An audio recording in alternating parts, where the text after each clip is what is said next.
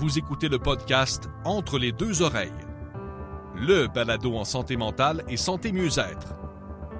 Une présentation de Relief, un organisme qui vient en aide aux personnes avec un trouble anxieux, dépressif ou bipolaire et leurs proches. Relief, le chemin de la santé mentale. Voici vos animateurs. Ils sont tous les deux des visages de la santé mentale et les deux principaux collaborateurs du blog Entre les deux oreilles.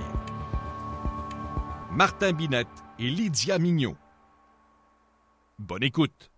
Bonjour tout le monde, j'espère que vous allez bien. Martin Binette au micro, épisode 3 de la saison 3 du balado en santé mentale Entre les deux oreilles. Mon invité cette semaine, Petrona Joseph. Petrona Joseph est consultante en communication et en relations publiques. Elle a travaillé pour de nombreuses organisations prestigieuses. Elle a vécu dans de nombreuses villes nord-américaines. Elle a fait de la télévision, entre autres, vous l'avez peut-être vu à Breakfast TV. Elle est aussi auteure d'un livre qui s'appelle Stigmatize, stigmatisé en français qui est en fait une biographie, sa biographie, où elle raconte ouvertement son parcours avec son trouble de panique et son trouble dépressif, où elle raconte comment elle a été stigmatisée, comment elle a vécu le regard des autres alors qu'elle parlait ouvertement à ses proches, euh, à sa communauté euh, de ses enjeux en santé mentale. C'est une entrevue qui est super intéressante où on adresse plein de sujets et j'espère que vous allez apprécier. Tout de suite après la pause, je reçois Petrona Joseph.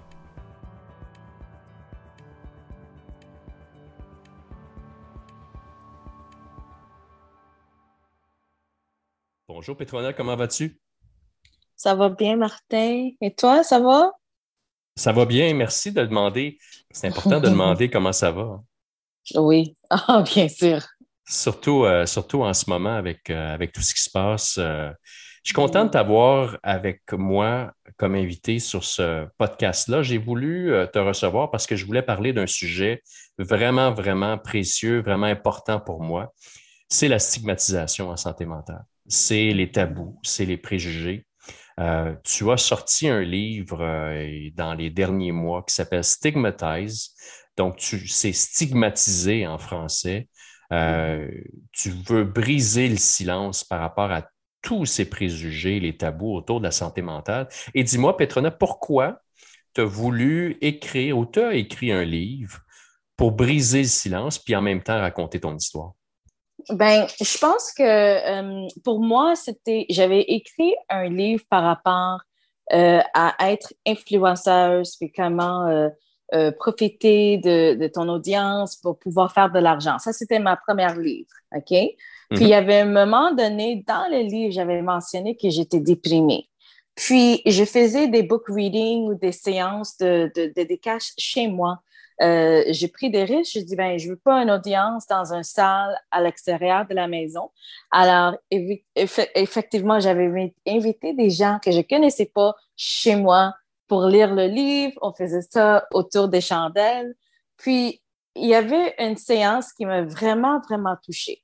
Dans cette séance, euh, il y avait une fille qui m'avait dit, la nuit d'avant, elle, elle a écrit euh, sa lettre de suicide. J'étais oh. comme, Are you serious? Vraiment? Oui.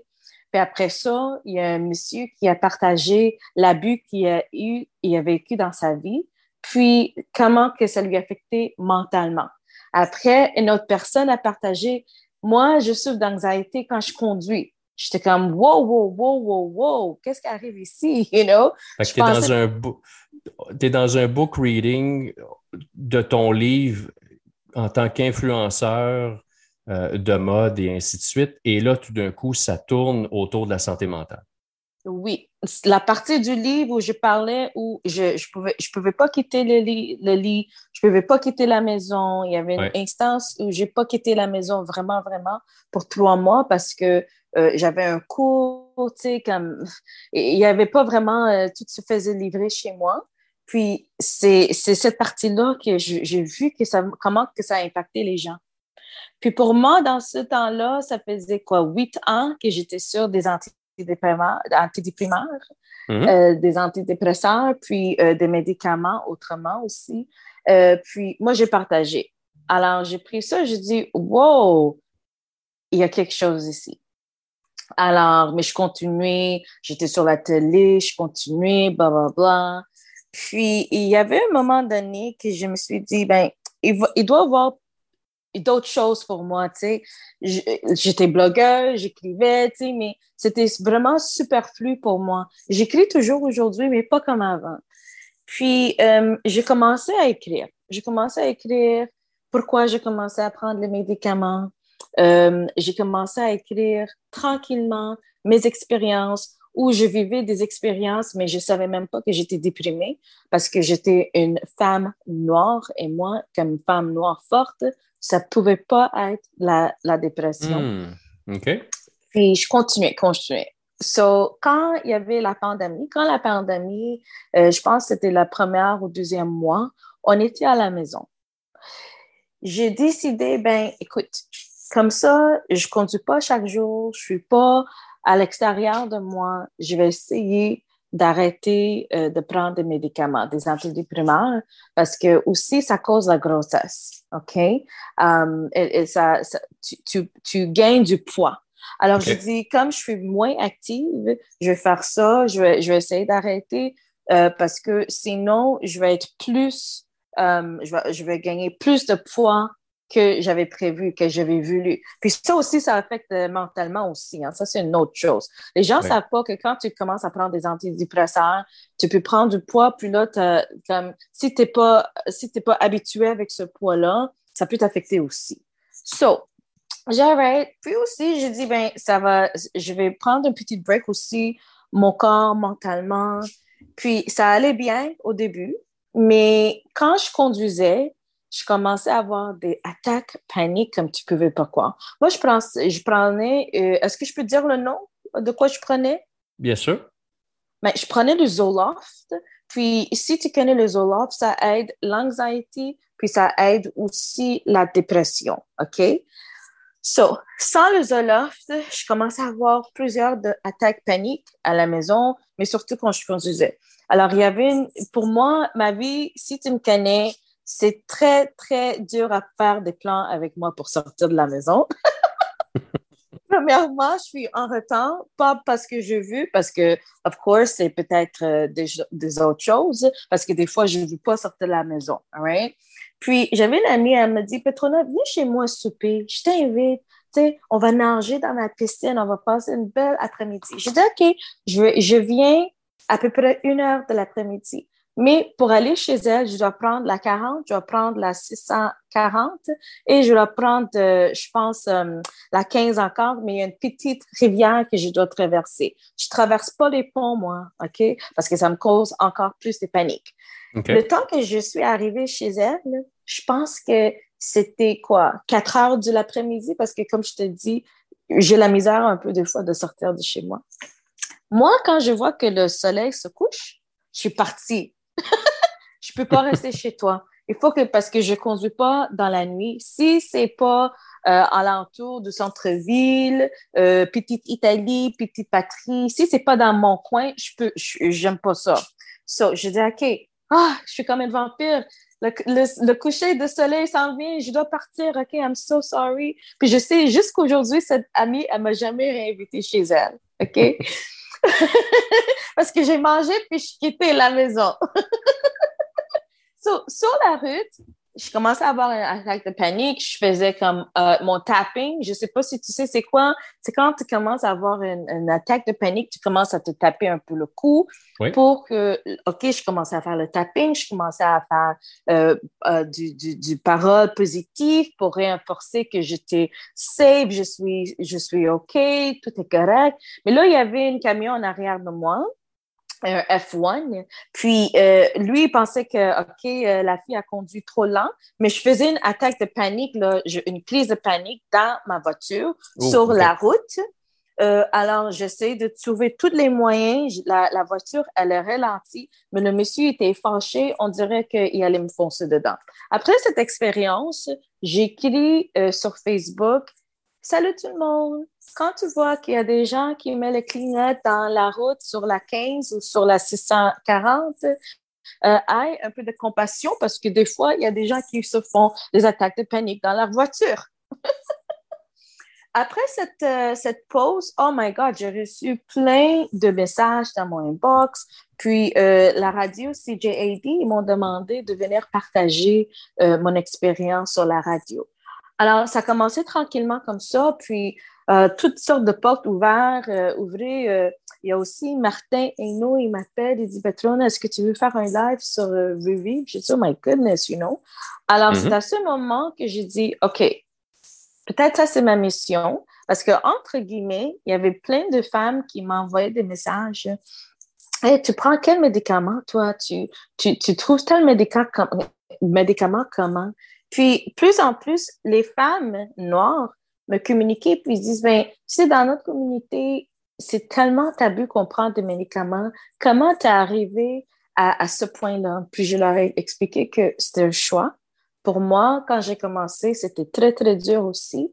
Mais il y avait même une madame, elle me dit, Petrona, tu vas m'aider. Alors, je l'ai coachée. J'ai dit, tu as tes médicaments. Quand tu vas les prendre, envoie-moi un texto. On va les prendre ensemble. Puis, c'est comme ça qu'elle a commencé à prendre ses antidépresseurs. OK? Wow. So, oui, oui. So, tout ça arrivé entre-temps, entre-temps. Alors, je dis, ben, c'est le temps d'écrire, de finir le livre ou, de, de, de, réécrire le livre. Parce que j'avais, j'avais écrit le livre euh, durant le moment de mon premier livre qui était vraiment pas bon, en passant. Mon premier livre, c'était un failure complète. Alors, je l'ai même enlevé de Amazon. Euh, alors, entre ce temps, puis le temps que j'ai écrit ce livre, c'était à peu près quatre ans. Alors, je dis, OK, c'est le moment, je pense que ça va aider mais j'arrivais pas à trouver le angle, tu sais, pourquoi j'écrivais le pourquoi. Alors, j'ai mhm. décidé, le pourquoi que je voulais l'écrire, c'est que je veux que les gens qui ont la famille, qui, qui, qui, euh, qui, vivent des moments dépressifs, des mamans, des papas, des amis, je veux qu'ils voient qu'est-ce qui arrive dans le cerveau d'une personne qui souffre du santé mentale. Ben, parlons-en du livre euh, et, des tabous surtout. As-tu vécu dans ta vie, parce que tu as parlé de ton parcours, tu as parlé de tes crises de panique, euh, dans ton livre, tu parles de tes épisodes dépressifs, as-tu senti le regard des gens ou des commentaires? As-tu déjà entendu des commentaires stigmatisants à ton égard ou à l'égard d'autrui, par exemple? Euh, souvent on entend, ben, ben lui, c'est un bipolaire parce qu'il change d'humeur d'une journée à l'autre. Elle, ben, c'est une déprimée, c'est une dépressive. Il y a beaucoup de, stigmas encore dans notre société. As-tu des moments dans ta vie où tu as été confronté à de la stigmatisation? Oui, plusieurs fois, mais euh, pour moi, euh, c'était une amie quand je, j'étais encore dans la vingtaine, j'étais à Toronto, puis euh, j'étais rendue à Toronto parce que j'ai fait une crise de panique. Puis moi, quand je faisais les crises de panique dans ce temps-là, je ne savais pas c'était quoi. Mais j'ai emballé toutes mes affaires, puis je dis OK, je change de ville, je change de pays. Oh, Peut-être ça. oui. C'est drastique. oui, oui, c'était drastique pour des années. Euh, mais dans, cette, dans cet épisode, j'étais rendue à Toronto j'ai une amie, tu sais, une modèle, top modèle de Floride, tu sais, comme on vivait des, des expériences très belles. Puis, à un moment donné, j'étais correcte, puis après ça, je n'étais pas correcte. Alors, il y avait une soirée, elle dit, on va aller à cette soirée-là. J'ai dit, ça me tente pas y aller, ça me tente pas d'être entourée des gens ce soir, je m'excuse. Puis elle a dit, Petrona, t'es bipolaire, hein, toi? Mais hmm. comme, vraiment pas gentil, pas comme, mon ami, je pense que peut-être qu'il n'y a pas quelque chose qui va chez toi. You know what I mean? Comme vraiment ben comme um, dans une façon comme pour me faire la peine, on, va dire. Le jugement, c'est le jugement. Tu sentais le jugement. Oui, oui, oui. Puis quand j'avais dit à mon père que je prenais des médicaments, mon père, il m'a dit, ah, comment, you know, euh, tu as juste besoin de faire ça, tu as juste besoin de faire mm-hmm. ça dans l'Église aussi, je parlais un peu dans le livre comment j'étais stigmatisée dans, dans l'Église. Parce que dans notre culture, il y a deux côtés.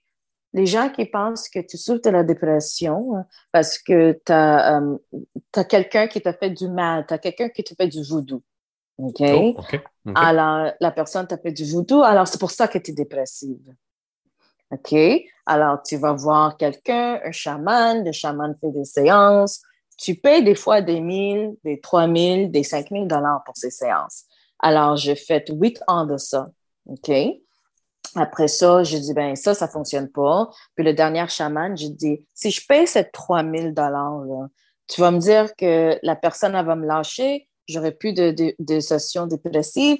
Il m'a dit, oui. J'ai dit, est-ce que si je vais à l'église, puis je prie à Dieu, est-ce que ça, je vais sauver mon 3000? Puis, est-ce que Dieu va m'aider?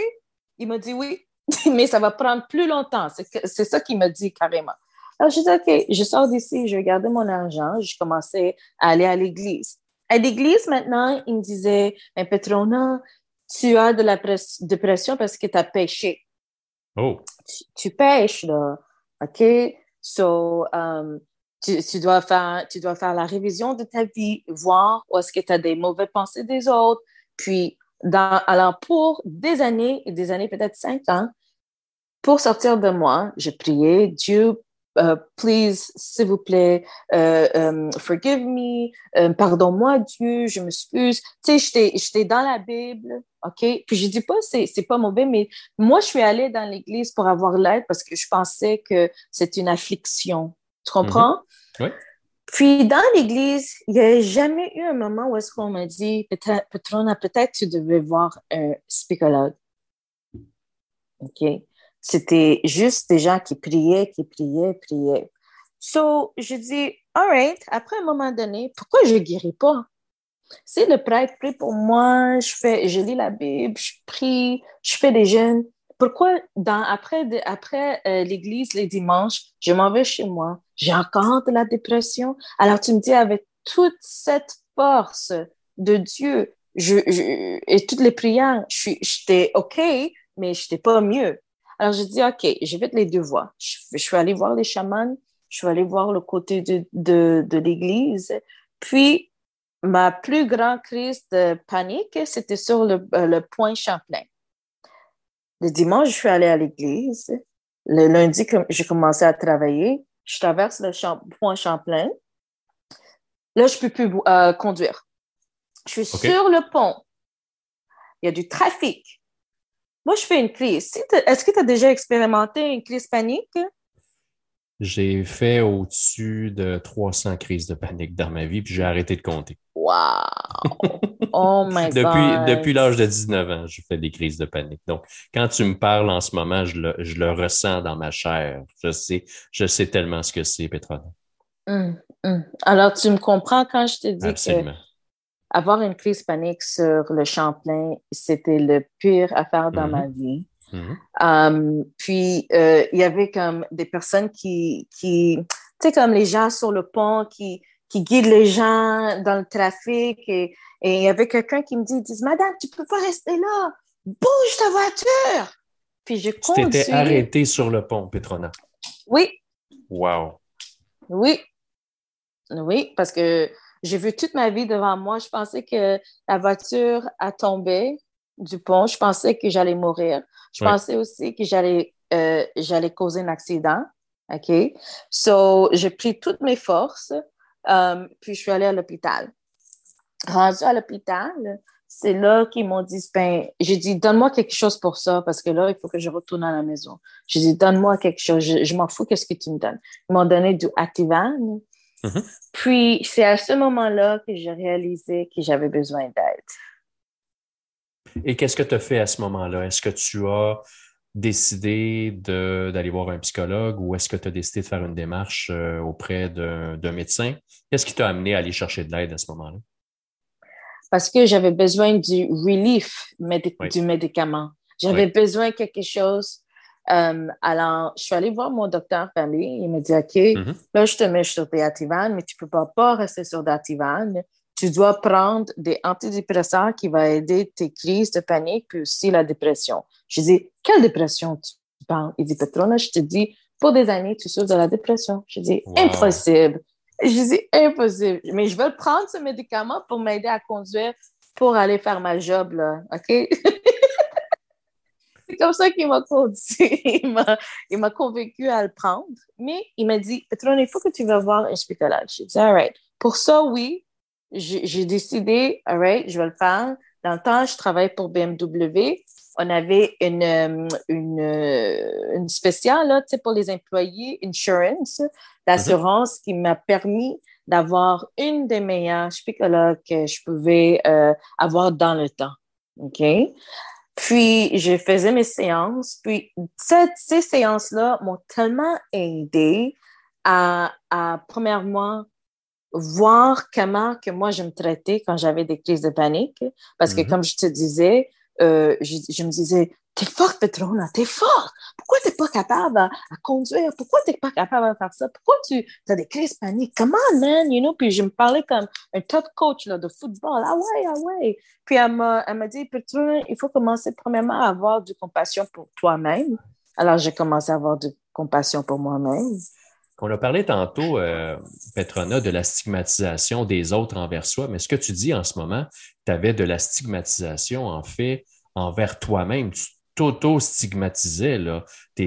on parle d'autocompassion, mais là, c'était complètement le contraire. Là. Allez, t'es forte, t'es capable, ou du moins, ben voyons donc pourquoi que euh, tu es comme ça. Puis moi, dans mon cas, je me disais, mais pourquoi je suis fou? Pourquoi que ça m'arrive à moi? Est-ce que, est-ce que tu l'as senti, cette auto-stigmatisation aussi fortement que celle qui provenait des autres? Ah ouais. Mais c'est la première fois que je, je, viens juste réaliser ça dans cette conversation. OK. Ben, tu vois, il y a des buts à tout. Oui, merci, Martin. Moi, c'est ce que j'ai remarqué. Ben, mais tu vois, Petrona, moi, ça m'a pris de nombreuses années. Comme j'ai 47 ans aujourd'hui, j'ai fait ma première crise de panique à 19 ans. J'en ai parlé pour la première fois, j'en avais 34, euh, donc c'est 25 ans. Euh, en fait, 40, en fait, non, je perds le fil. Euh, j'avais 40 ans la première fois que j'en ai parlé, donc j'étais de nombreuses années à avoir ce discours mental continuel. T'es pas bon, Martin. T'es peureux, Martin. T'es un rejet, Martin. Hey, c'est lourd, mmh. c'est lourd. Puis ça m'a amené sérieusement à, planifier une tentative de suicide parce que je tanné d'entendre cette voix négative-là. Puis quand les gens disent, ben, tu as juste à mettre la switch à off, Martin, c'est pas de même que ça marche là, à Petrona. Puis tu le sais autant que moi, là, le hamster, quand il roule dans la tête, là, euh, il, est dur à contrôler. Est-ce que toi, tu as senti mmh. et que tu sens toujours cette voix-là dans ta tête? Euh, qui, qui, qui, veut te rabaisser, qui te stigmatise, ou tu as un peu plus de contrôle maintenant, tu as les outils pour essayer de, de, de, lui dire à cette petite voix-là, ben, hey, euh, prends ton trou, laisse-moi tranquille, j'ai le contrôle. Ben, Petrona sur des médicaments, elle est différente que Petrona sur, non sur des médicaments. Alors, ça fait euh, à peu près presque deux ans là, maintenant que je prends plus de médicaments. Puis j'ai pensé que j'étais guérie de cette voix. Et c'est pour ça que je dis aux gens, oui, des médicaments m'ont aidé 60 parce qu'il y a des choses que je vis, puis je dis, wow, je peux pas croire que je vis ça euh, sans, you know what I mean, sans des mm-hmm. médicaments. Alors oui, ça m'a aidé. Puis les pensées intrusives, euh, ils ont recommencé. Comme, je vais être franc avec toi, aujourd'hui, c'était très lourd parce que euh, c'était un des premiers jours où j'avais du congé, puis comme j'étais overwhelmed, puis il y avait plein de choses que j'ai pensé à, puis j'ai commencé à avoir cette voix qui dit ah pourquoi je suis ici, pourquoi, you know what I mean, cette, cette petite voix. Mais je, je, avec des outils que j'ai appris à travers des années, j'ai commencé, pour moi, je, je commence à dire je te remercie, je suis contente, you know. Pas la, la positivisme toxique, mais vraiment juste à me retourner au présent. Je suis contente d'être ici à vie. Euh, je suis appréciative de telle, telle chose. You know what I mean? Je, je, mm-hmm. je le remets, mais... Euh, c'est un merveilleux outil, ça, Petrona. Tu es, capable de te grounder dans la réalité puis dans le moment présent. Euh, Je mm. trouve ça fantastique. As-tu d'autres outils que tu utilises? Est-ce que tu fais, par exemple, moi, par exemple, je vais faire de l'activité physique ou je vais faire de, la méditation. As-tu dans ton coffre à outils euh, certaines choses qui te font vraiment du bien et qui te permettent de limiter ou diminuer un peu l'effet de, de, cette voix qui est dépressive ou anxieuse? Mm-hmm. Euh, dans le temps, oui, le gym, mais euh, quand les gyms ont fermé, je recommande, oui, c'est ça, hein, j'ai dit, OK, je vais faire euh, des marches. Des marches m'aident beaucoup. Puis, euh, moi, j'ai fait la méditation, on appelle ça le Hopono Hopono. des fois, je lis la Bible, des fois, j'écoute la musique méditative. puis, quand j'ai de l'énergie, j'écris. Dans ton livre, tu mentionnes que l'une de tes missions que tu t'es donnée, c'est de sensibiliser la communauté noire.